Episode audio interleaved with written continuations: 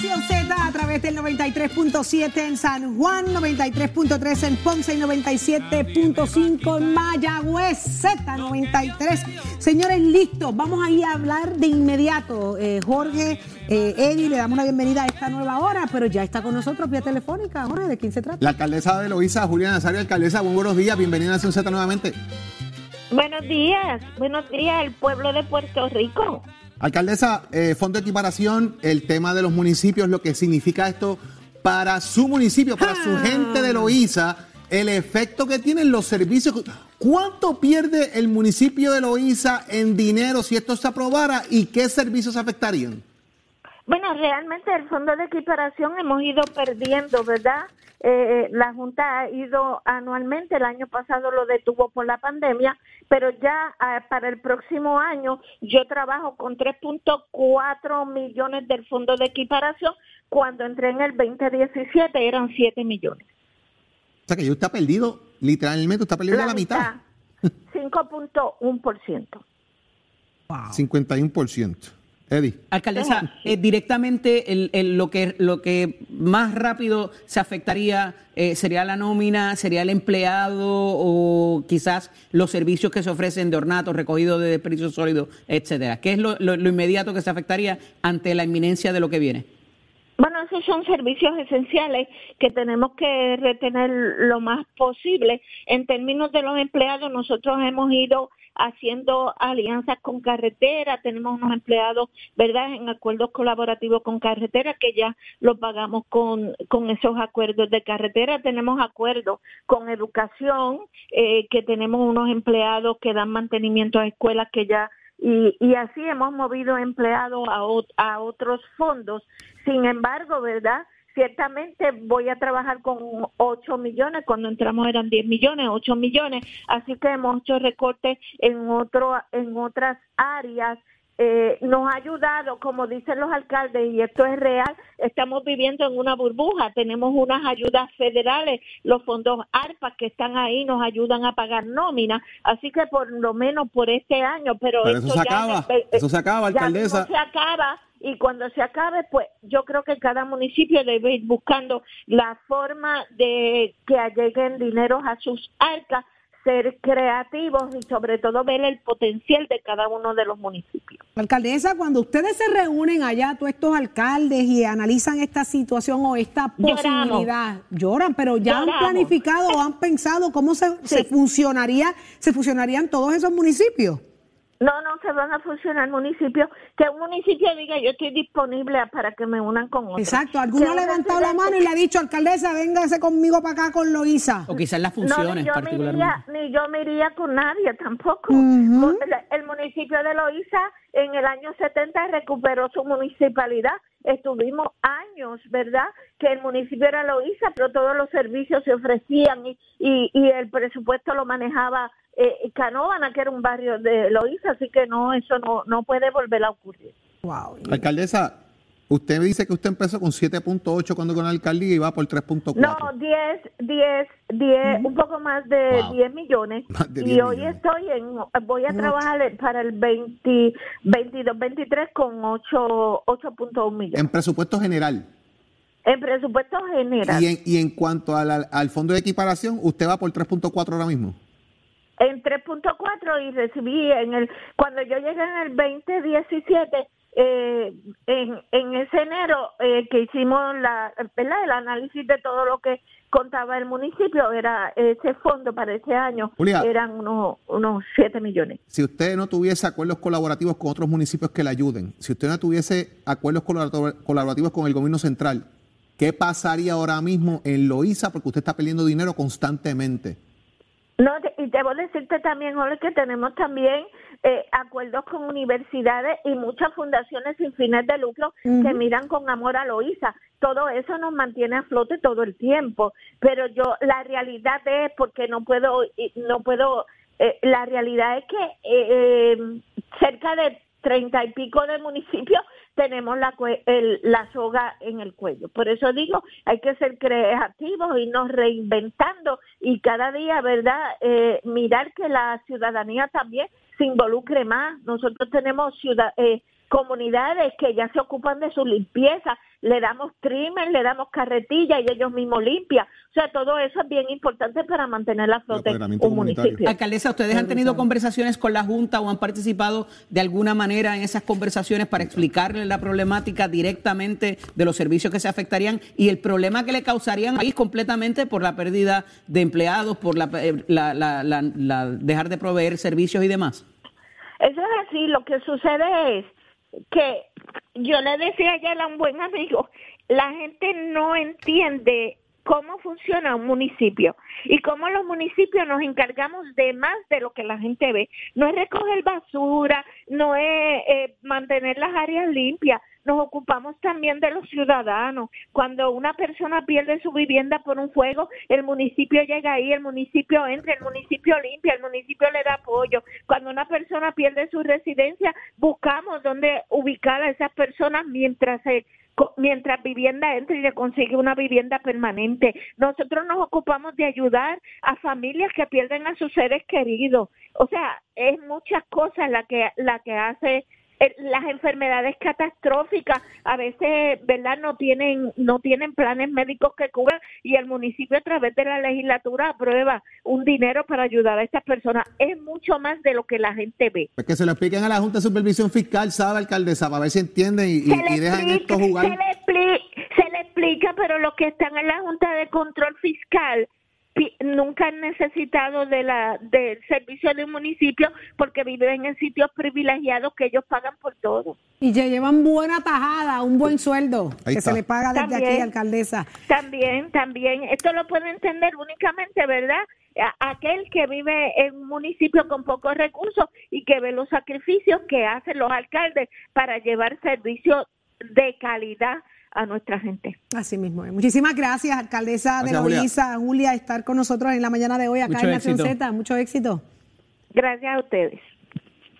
¿Vieron eso? Es que no es fácil. nadie sabe lo que hay en la olla más que el cucharón, de lo que, se ve. que la menea. se hace mucho más de lo para que, ustedes vean que los municipios necesitan el dinero. Necesitan Esto no es un asunto de políticos, es un asunto de municipio, de servicio de la gente, de carne y hueso que sufre, siente y padece tienen que ayudar los municipios, los chavos los tiene ahí el gobernador y la Junta le está poniendo un pie en el medio. Y con un recaudo explotado, como decía. Ese es el problema. Y lo triste es que, haya una asignación de fondos para asuntos de emergencia y que sea tan y tan dilatado el proceso para entregar ese dinero, que tan burocrático, que todavía gente siga padeciendo entre los propios municipios necesidades, cuando ya hay dinero asignado para eso. O sea, es que es una burocracia absurda. Estamos demasiado estancados. Pero Jorge, vamos a hablar de asuntos precisamente de economía y él está con nosotros, es uno de los grandes expertos del país y aquí, donde se escucha. Aquí está Raúl Candelario. Raúl, buenos días. Buenos días, Jorge. Un placer saludarles a todos. Vamos a tenerte con nosotros. Eh, Raúl, eh, siguen los pescaditos por ahí, la gente cayendo en ellos, en los fraudes. Continuamos lamentablemente sufriendo de fraude, esquemas que se están levantando. En tiempos de pandemia se dieron muchísimos y continúan evolucionando en los temas de fraude, Raúl. Mira, Jorge, eh, yo en estos días haciendo investigación para los programas nuestros, me topé con esta situación estadística que miré que, que sencillamente es asombrosa. Para que tengas idea, Mira, la tasa de fraude digital en Puerto Rico aumentó 31% entre 2019 y 2021. Eso es un número súper significativo. O sea, los consumidores sencillamente fueron una tarjeta abierta para estos defraudadores en y fuera de Puerto Rico. Y curiosamente, te tengo que decir, más fuera de Puerto Rico, cerca del 80% de las gestiones de timo que se hacen nacen fuera del país. Eh, y en, eh, en la pandemia, que fue cuando más estuvimos eh, cerrados por, por, mucho tiempo, de igual manera subieron las cantidades de personas en Puerto Rico que tuvieron conexión a Internet a 2.4 millones de personas. O sea, una tormenta perfecta de, de poder los defraudadores tener una población encerrada, hábil para el consumismo y hábil para ser eh, gestionada para poder cometer los fraudes que, que, se han ido dando y notificando al país a través de los pasados dos años. Este, este asunto, Raúl, la gente muchas veces, aunque se explique y se explique y se explique y se explica, siempre por alguna razón uno que otro cae porque entienden dónde está la necesidad. O sea, el criminal evoluciona en el tema, en el tema del fraude y va buscando cómo atender la necesidad de la persona tratando de crear un fraude. Y, son personas que van evolucionando en el día a día. Y el fraude cibernético es una cosa que yo me he quedado bobo. Cómo esto se ha apoderado literalmente de, en todos lados, todo lo que hay que hacer ahora. Georgie, eh, y no, o sea, y tienes esa parte del fraude como tal, pero entonces tienes la parte reparativa. Es todo lo que tú tienes que hacer para poder entonces volver a restaurar, ya sea una tarjeta, ya sea una cuenta de banco, ya sea tu informe de crédito. O sea, esto se convierte en una verdadera pesadilla para aquellos que caen en, estas, en estos esquemas. Eh, y, y los esquemas, al igual que cualquier otra estrategia van afinándose, van cambiando a través de los tiempos. Aquí hubo ataques al, al, al PUA, aquí hubo ataques al, al, a, los, a los que recibieron aquellos dineros eh, por, por, no tener trabajo. Eh, o sea, eh, las, las aperturas están constantes. y lo que yo creo que es importante es que el país debe tener en cuenta es que está este famoso refrán que es, si es demasiado de bueno, algo malo tiene.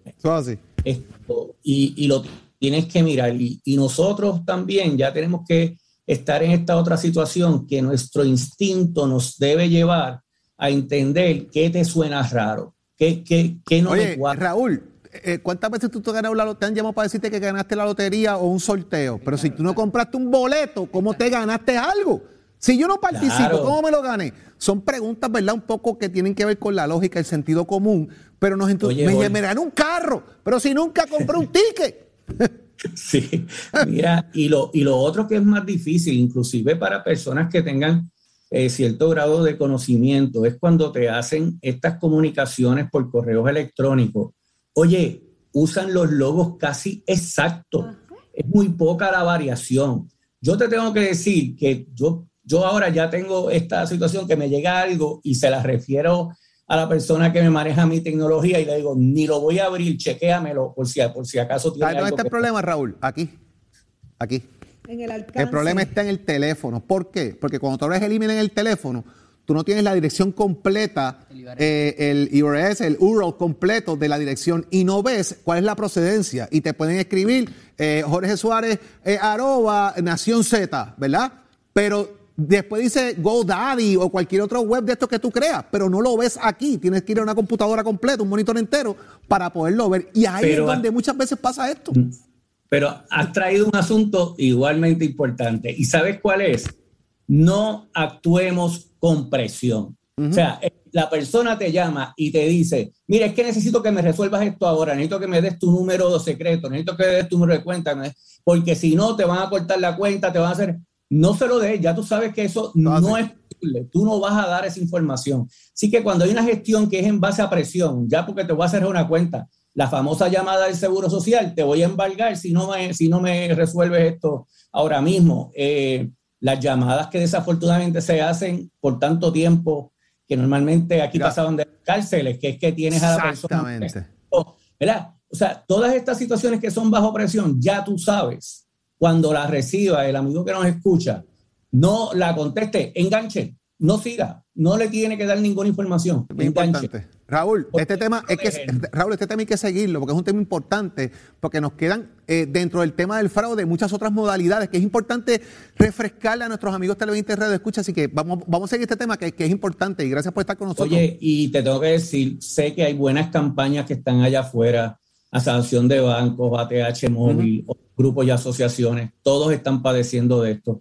Y antes pensábamos que solamente tenía que ver con, con gobierno, los famosos hackers, todo el mundo. como los presos. La realidad es que nosotros, el consumidor ordinario, el consumidor normal, está pasando por un, por un momento bien difícil lo que se refiere al fraude. Vamos a seguir el tema, Raúl, que es bueno. Te agradezco tu tiempo como siempre aquí en Z. Un abrazo. Jorge Suárez. La fiscalización y el análisis de tus mañanas de lo que ocurre en y fuera de Puerto Rico comienza aquí en Nación Z. Saudi Rivera. La verdad con un análisis serio y responsable. Y Eddie Lofe. Levántate que el despertador te está velando y te agarra el tapón. Nación Z por Z93.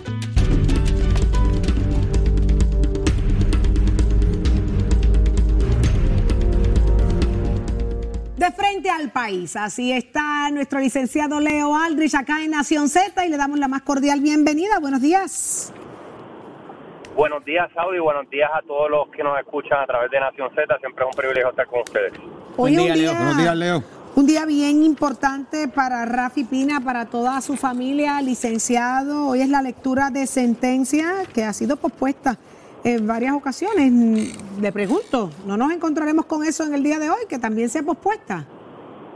No, me, me sospecho que eso no va a pasar. Usualmente las eh, suspensiones se solicitan a través de escritos de las partes, sea la fiscalía o, eh, el, o, o la defensa, eh, a menos que pase algo grave, ¿verdad? Dios no lo quiera, de que haya una situación imprevista, pues me, me, me parece que se va a efectuar hoy la sentencia finalmente y como ustedes saben es el último eslabón en el largo proceso criminal, por lo menos en, el Tribunal de Distrito, porque por supuesto esto ahora la defensa lo eleva al Tribunal de Apelaciones que, que está ubicado en Boston.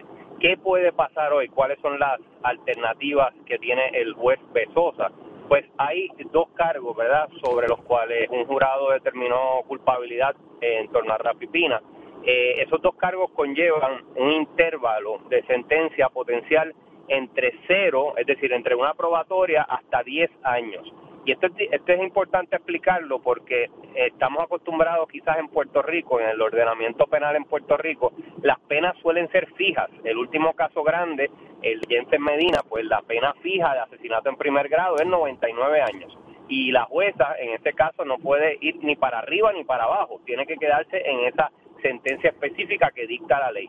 No así en el Tribunal Federal. En el Tribunal Federal muchos de los delitos tienen un range, un intervalo, y el juez tiene amplia discreción para determinar cuál va a ser la sentencia. Es cierto que hay unas guías de sentencia que ayudan al juez, que se supone que ayuden al juez a dirigir a dónde va la sentencia, y esas guías son unas tablitas que dictan, ¿verdad?, Eh, de- a, a base del, del, del historial criminal de la persona y de la seriedad de la ofensa, determinan por dónde va la, la, guía sugerida. En el caso de Rafi Pina, esas guías son de 33 a 41 meses de presidio. El juez, sin embargo, no tiene que seguir esas guías. Repito, el juez no tiene que seguir las guías. Puede irse por debajo de las guías o puede irse por encima de las guías pero ciertamente las guías lo que le recomiendan es una sentencia entre 33 a 41 meses de presidio. Entre los dos Mucha cargos gente- que pesan en su contra, licenciado, serían de, de- pudiera Sí. ir de 33 a 41 por ambos cargos. Correcto, podría ser concurrente o podría ser eh, podría ser menos, ¿sabes? El hecho, el hecho, más. el hecho de que es, es, es un ex convicto, ¿no? Eso obviamente sopesa grandemente a la hora de, de la decisión del juez, ¿correcto? debe el juez lo que tiene que considerar es sí tiene tiene que considerarlo todo. Y cuando digo todo es todo.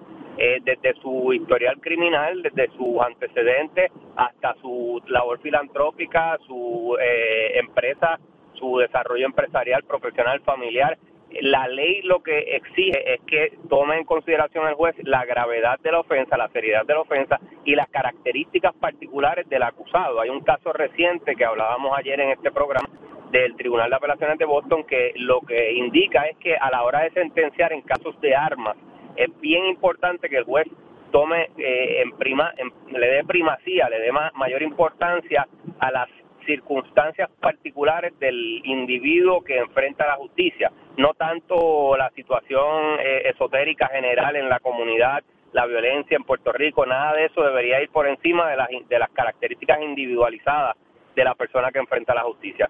Así Leo. que, en resumidas cuentas, sí, adelante, perdón. Aquí hay un asunto que me parece bien importante, ¿verdad? Cuando hablamos de la historia criminal, la eh, severidad eh, de la ofensa eh, y todo el elemento que tiene que haber para el análisis. Estamos hablando de un caso que va dirigido a la ley de armas. Estamos hablando de que allí se probó de alguna manera de que hubo armas que estaban alteradas, de grabaciones, de unos elementos constitutivos de delito que provocan que lleguemos a esta situación particular. Pero el país está mirando con mucho detenimiento cuál puede ser esa sentencia, porque por el hecho de ser quien es y la influencia que pueda tener, cómo eso puede incidir en personas que también estén pasando por el mismo proceso y que tengan quizás la misma capacidad, pero no la misma capacidad económica para ser juzgados. Yo- la ley no está mirando, la ley aquí no está mirando capacidad económica, la ley no está mirando esfera social, la ley es igual para todo el mundo. Y me parece que eso es un tema bien Correcto. importante ahora mismo, Leo. Correcto, y estoy de acuerdo contigo, pero va, eh, rompe para los dos lados. No, no se supone que sean más severos ni que utilicen esto para enviar un mensaje por el hecho de que es una figura pública. No, de acuerdo, pero del mismo modo no se, su- no se supone y pero del mismo modo no se supone que le den eh, ventajas o prebendas por el hecho de que sea una figura pública. O sea, va- rompe para los dos lados. Eh, me parece a mí, yo lo que sospecho que va a pasar por mi experiencia litigando en el Tribunal Federal aquí en Puerto Rico por ya casi una década es que el juez Besosa va a ceñirse a las guías de sentencia en este caso. Creo que va a, a imponer una sentencia que va a estar dentro del rango de 33 a 41 meses, no sé cuál, ¿verdad?, dentro de ese rango, pero de, de- de nuevo, es importante para conocimiento público que el juez no está atado, no está obligado a seguir esa sentencia de 33 Ni a sienta un 41, precedente no tampoco. no obstante, yo pienso que va a ceñirse a esas guías eh, porque se presumen razonables y porque cierra un poco las puertas de, de asuntos apelativos para la defensa. Leo, agradecidos de verdad del análisis completo del caso de Rafi Pina en la mañana de hoy. Esto se espera sea comience, a las 9 de la mañana, como bien ha escrito a través de sus redes sociales. Un día sumamente difícil para él y para toda la familia. Y definitivamente estaremos bien pendientes de la forma en que ha sido manejado a nivel eh, de- de legal. Así que muchísimas gracias, Leo, por estar con Buen día, nosotros. Leo. Un abrazo. Una mirada fiscalizadora sobre los asuntos que afectan al país. Nación Z. Nación Z. Por Z93. Somos su noticia. Pero mira, si yo te digo esto, Jorge, si yo te digo Puzuquín, ¿quién te viene a la mente inmediatamente? Porque yo recuerdo yo ahí en Arecibo, en la universidad, el hombre trepado en todas las tarimas y Puzuquín, y le metía al swing y, le metía al ritmo. nos peinamos iguales. Se, pe- se tardan dos horas en peinarse. Aquí está Michael Stewart. Buenos días, mi amor, y bienvenido. Buenos días, Michael. Eso es trampa. A mí me dijeron que era un negrito y calvito por día. Era por día, Y acabo de me, miré para allá y dije, estoy mirándome en el espejo. Están viendo bien. Están viendo bien. Están viendo bien, que- dos. están viendo bien. Qué rico tenerte con nosotros. Vienes con una avalancha de éxito arrastrándote, lo que nos llena de mucha alegría, Michael. Has sido un trabajador eh, fajón toda la vida, por eso que quieres y muy bien sabes hacer. La música, el arte, eh, todo lo que tiene que ver con el entretenimiento se caracteriza sobre ti, pero ahora vienes con un sencillo. Ya era hora que saliera por ahí. Ya, ¿verdad? Ya llevaba ¿Cómo, mucho cómo rato. dice? ¿Cómo dice ese tema? Bailemos, toda la noche bailemos. Ven y... Ven. Ay, ay, ay. Son las y yo 7. sin Ah, no, son las 7 y 47. 7, pero bailemos. Sin calentar. bailemos. Mira, Achero, lo subió, Achero lo subió ahí. Y después te bailo como raro. Ay, como rabo en el piso y te tiras al piso en la piso rima. Y todo. Te manita- ahí. Y con manita downtown, esa negra sí que tiene. Anita. qué rico, qué rico. ¿Y cómo te sientes, Michael, verte otra vez en esto de levantarte temprano, hacer los media tour, meterle corazón a eso que con tanto sacrificio se hace en un estudio para que la gente se lo goce? Pues mira, yo estaba loco porque esto pasara, Saudi, te lo juro, porque hace, hace falta volver a las raíces de Eso es así. levantarse, ir a las emisoras, no hacer todo por las redes, tener que escribir un comunicado por redes. Mira, eres que el primero que reconoce A mí me eso. gusta porque hay gente, para, para mí es importante porque yo soy salsero y el salsero todavía está en Pandora, está en, en, en periódicos, escuchan Claro. radio, ven televisión, tú sabes, el salsero es, es, Es fiel. es fiel. Y yo creo que el salsero se ha ido demas- buscando demasiadas cosas y es tan sencillo como venderle salsa al salsero, sea joven, sea viejo, sea lo que sea. Si no hace buena salsa, el salsero la va a consumir. Y yo creo que con esta canción ahora volví a, a mis raíces, cositas, letrecitas urbanas, bien chéveres, como de cuando empecé, y el arreglo encendido de Jay Lugo y, a- y la composición de Omar La Pluma. en colaboración me metí ahí y le cambié otras cositas. tú sabes, Ajá, te dio permiso. para mi flow. y bajo Stuart Music, que es el primer se- el- el- la primera canción bajo este sello nuevo este, de Tommy, que ha sido mi manager por una eternidad. Y ahora por fin lo hacemos nosotros. Y mi sobrino Chris, porque hizo el video, el que lo dirigió, junto a Villanueva. Juventud y dando, dando, sacándose el moho yo, Ajá. sacándole, sacándole, eh, brillándose diamantes que tengo ahí. El sobrino y, y el hijo mío, ya mismo lo cuelo por ahí también. ¿También? La nena también. Vamos a meterlos a todos. Salieron con la vena musical. Tú sabes, Vicky, ya tú la Claro, conocías, Vicky que esa es no salía de los canales, esa yo sé que esa va a ser artista. Eso, lo que estamos esperando que se- que alguien la, la agarre, pues eso, eso yo sé que va a pasar. Qué bien. Eh, Jan Michael hace de todo. Ese ya cumple 22 ahora en julio.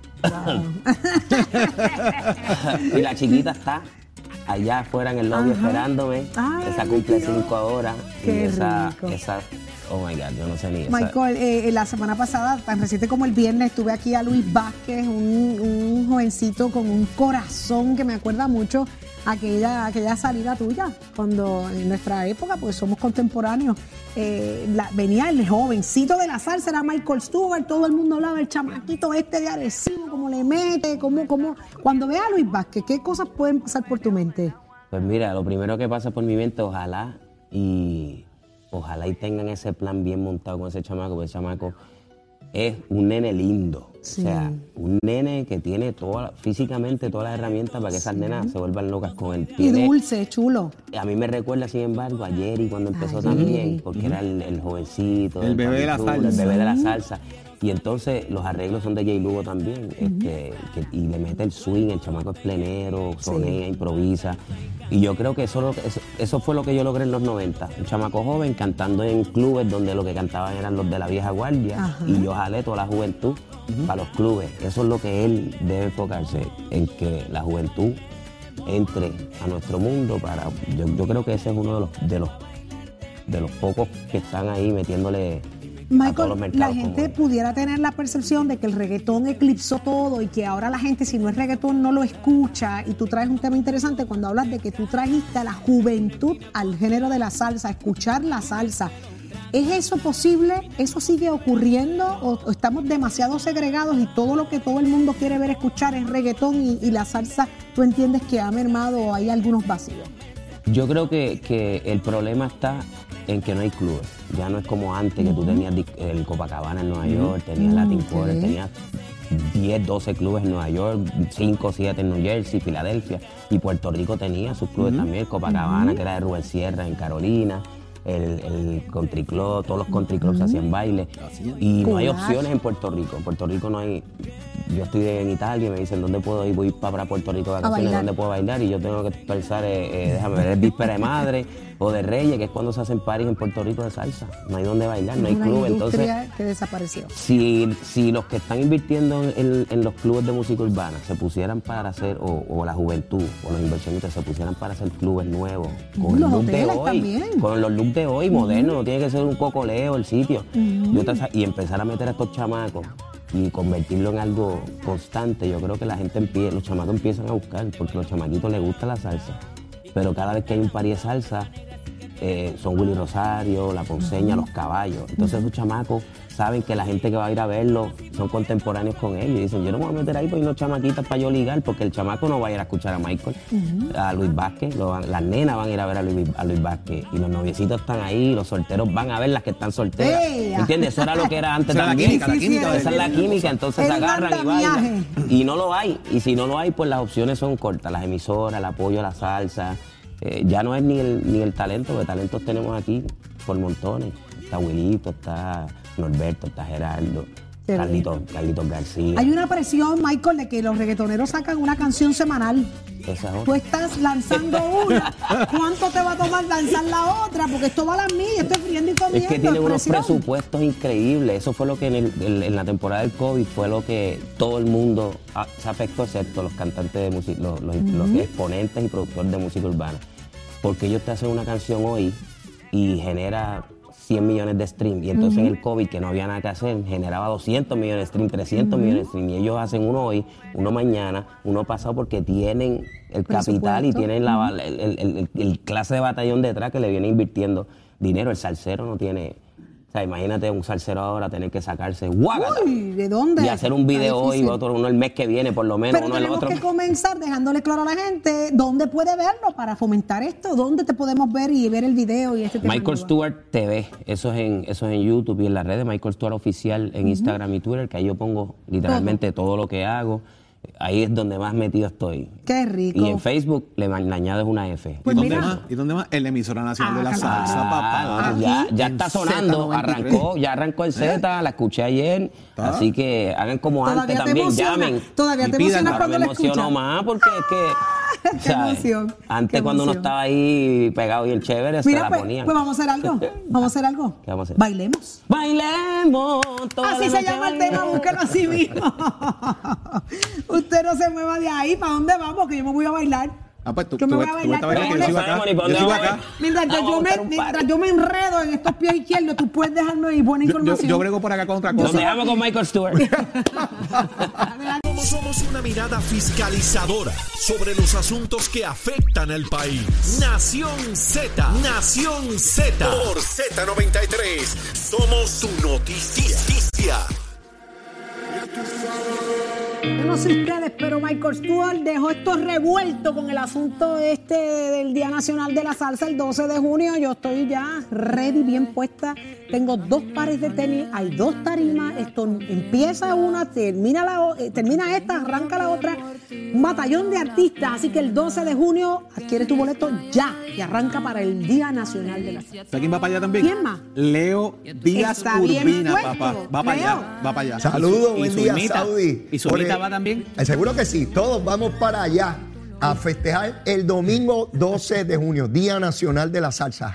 Saudi, bueno. ¿cómo es eso de dos pies izquierdos? ¿Cómo es eso? Explícame. Ay, bendito muchacho. ¿De yo verdad? bailo malo, malo, no, malo. no, por eso no hay que bailar. Bueno, lo que hay es que Eh, disfrutárselo. ah, ahí soy. Saltar y Ahí soy la mejor. Ni te vas a dar cuenta que tengo los dos pies zurdos, porque la cara y la alegría que arriba lo dice todo, todo. Mira, y después yo le hago esto, mira. Y ya. Mira, dicen que todos los talentos de Nación Z y Nación Z Nacional van para allá declarándome qué talento. Si yo no tengo ningún talento, Saudi, pero voy a disfrutar el Día Nacional de la Salsa. ¿Y quién va a sí. tirar besitos en el cutis desde allá? Leíto, Leíto lo a tirar hace. besitos en el cutis. Seguro que sí. ¿Y quién va a ser? Seguro. Agárrate, agárrate Nación Z Nacional y quema el cañaveral, que de eso A sabe eso usted. vamos, a Hasta eso vamos. mañana, usted que nos Cuídense. escucha y sintoniza a las 6. Nación Z aquí en Z93. Jorge, Eddie, Carla Cristina y